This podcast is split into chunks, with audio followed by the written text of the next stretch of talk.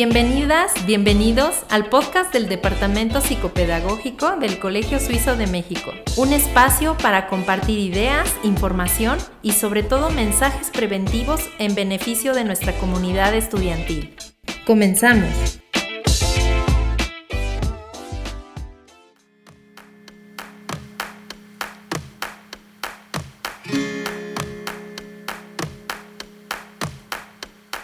Hola, ¿cómo estás?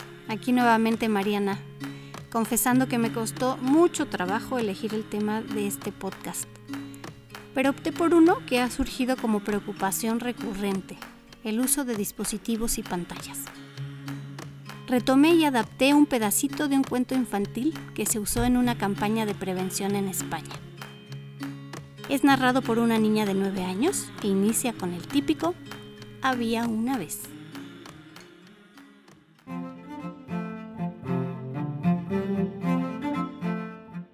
Había una vez dos niños, mi hermano Lalo y yo. Nos pasábamos las horas jugando con nuestros dispositivos digitales. Lalo adoraba su tablet. Lalo tiene tres años. Con ella coloreaba sus animales preferidos todas las tardes. A mí me encantaba mi laptop. Cada día batía récords jugando a videojuegos. A la hora de comer, Lalo veía los dibujos animados en su tableta. Sin ella no comía y empezaba a gritar y a llorar desesperadamente. Por la noche, yo jugaba videojuegos con mi lap en la cama hasta la madrugada. Al día siguiente me moría de sueño. Lisa, quien nos cuidaba, nos vigilaba a su manera. Su manera consistía en no despegar los ojos de la pantalla del celular. Muy bonito. Pero ayer ocurrió algo inesperado. Nos levantamos por la mañana y descubrimos que la cabeza de Lalo había mutado a una tableta táctil y mi cabeza tenía la forma de una laptop. ¿Cómo había podido pasar? Durante las clases en línea traté de no encender la cámara del Zoom. Mi cabeza cuadrada como una pantalla de computadora era de lo más pesada e incómoda. Tampoco Lalo jugó en todo el día. Estaba de muy mal humor. Fue un día horrible. Descubrimos también que la cabeza de Lisa se había convertido en un celular.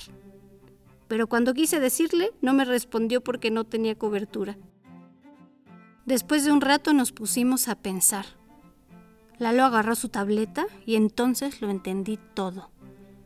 Habíamos pasado tanto tiempo con la tableta y en la computadora que nuestras cabezas se habían convertido en estos aparatos. Le dije a Lisa que recordáramos los consejos que alguien alguna vez nos había dado sobre cómo usar los dispositivos y que por una u otra razón dejamos de tener presentes. Así que empezamos a hacer memoria. Esta es la lista de lo que nos acordamos. 1. La tableta y la computadora son de todos. Hay que compartirlas. 2. Usarlas de media hora, en el caso de Lalo, a una hora al día como mucho si tienes menos de 9 años. 3.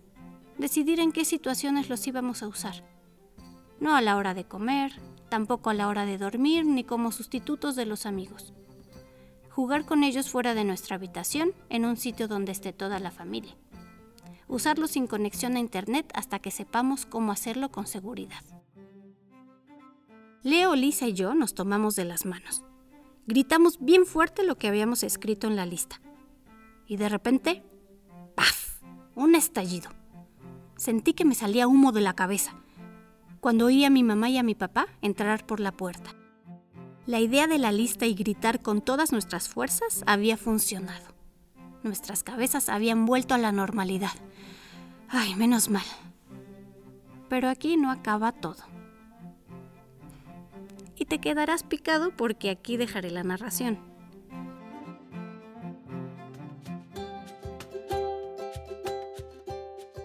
En el cuento, el padre de los niños, al viajar mucho por trabajo, había regresado con cabeza en forma de maleta de viaje, y la madre, que trabajaba en una relojería, llegaba con cabeza de reloj. Mi pregunta sería, ¿en qué se convertiría tu cabeza ahora?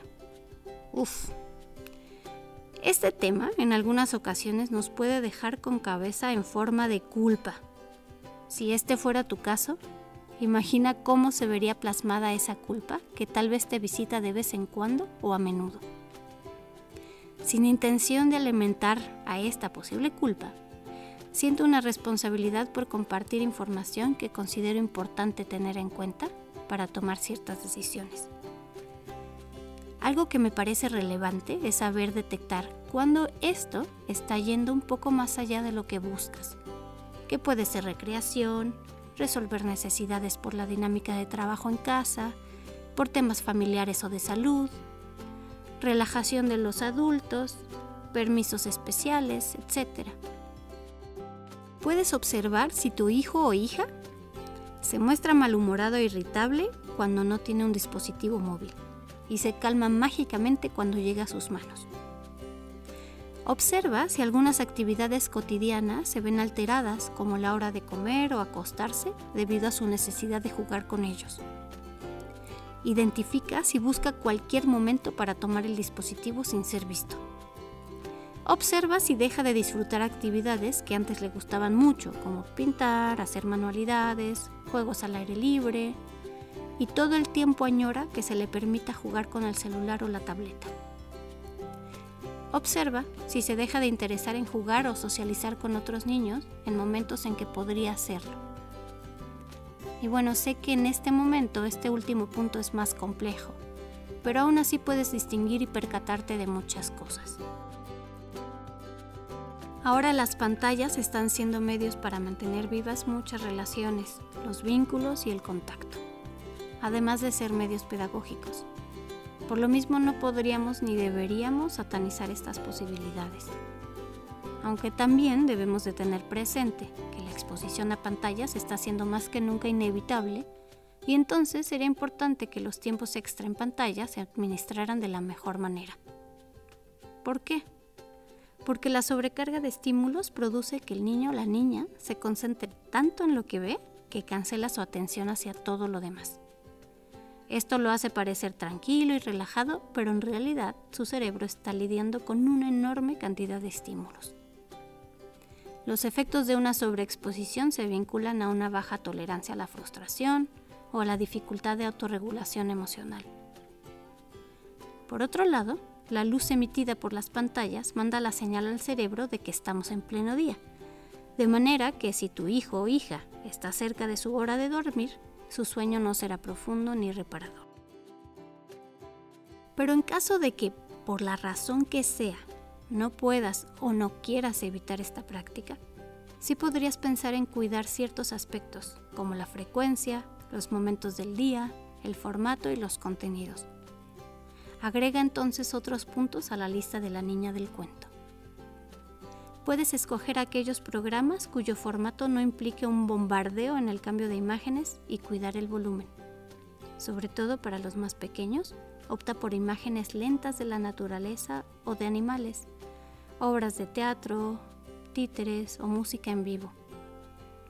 Piensa en qué tipo de contenidos ofrecer, qué idea del mundo producen y si estás de acuerdo con ellos valores sociales, mandatos de género, ideas de ser buenos o malos, bonitos o feos. Cuida el tiempo de exposición según la edad y que los más pequeños no manipulen los dispositivos. Si además este tiempo puede ser de convivencia familiar en una pantalla más grande y menos cerca de los ojos, mejor. En caso de aplicaciones, elige las que contribuyan a la reflexión o al pensamiento lógico-matemático. Los videojuegos muchas veces tienen exceso de estímulos visuales y sonoros. En caso de optar por ellos, cuida todo lo anterior y busca alguno que implique tal vez movimientos físicos como saltar, correr, de coordinación y, en mi opinión, que no promuevan la violencia.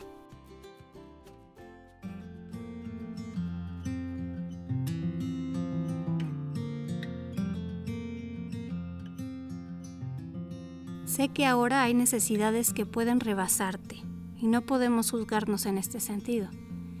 Creo que más allá de la cantidad de minutos, lo más importante es lo que ya sabes, que tu hijo o hija no deje de vivir en el mundo real, que no deje de palpar y sentir el mundo físico, que los dispositivos no sustituyan el juego libre, la interacción con la familia, con otras personas que no sustituyan tus cuidados cotidianos, la convivencia, la lectura de cuentos, su involucramiento en actividades cotidianas de la casa, las pláticas de sobremesa, que no sustituyan tus apapachos ni tu cariño.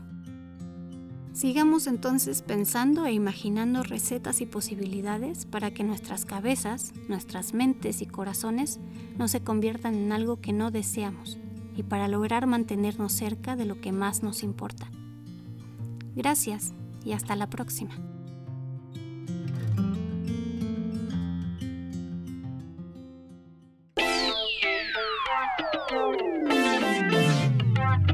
Hemos llegado al final de este podcast. Gracias por tu tiempo. Nos vemos en una edición más. Mientras tanto, toma acción y pon en práctica lo que hemos compartido. Hasta la próxima.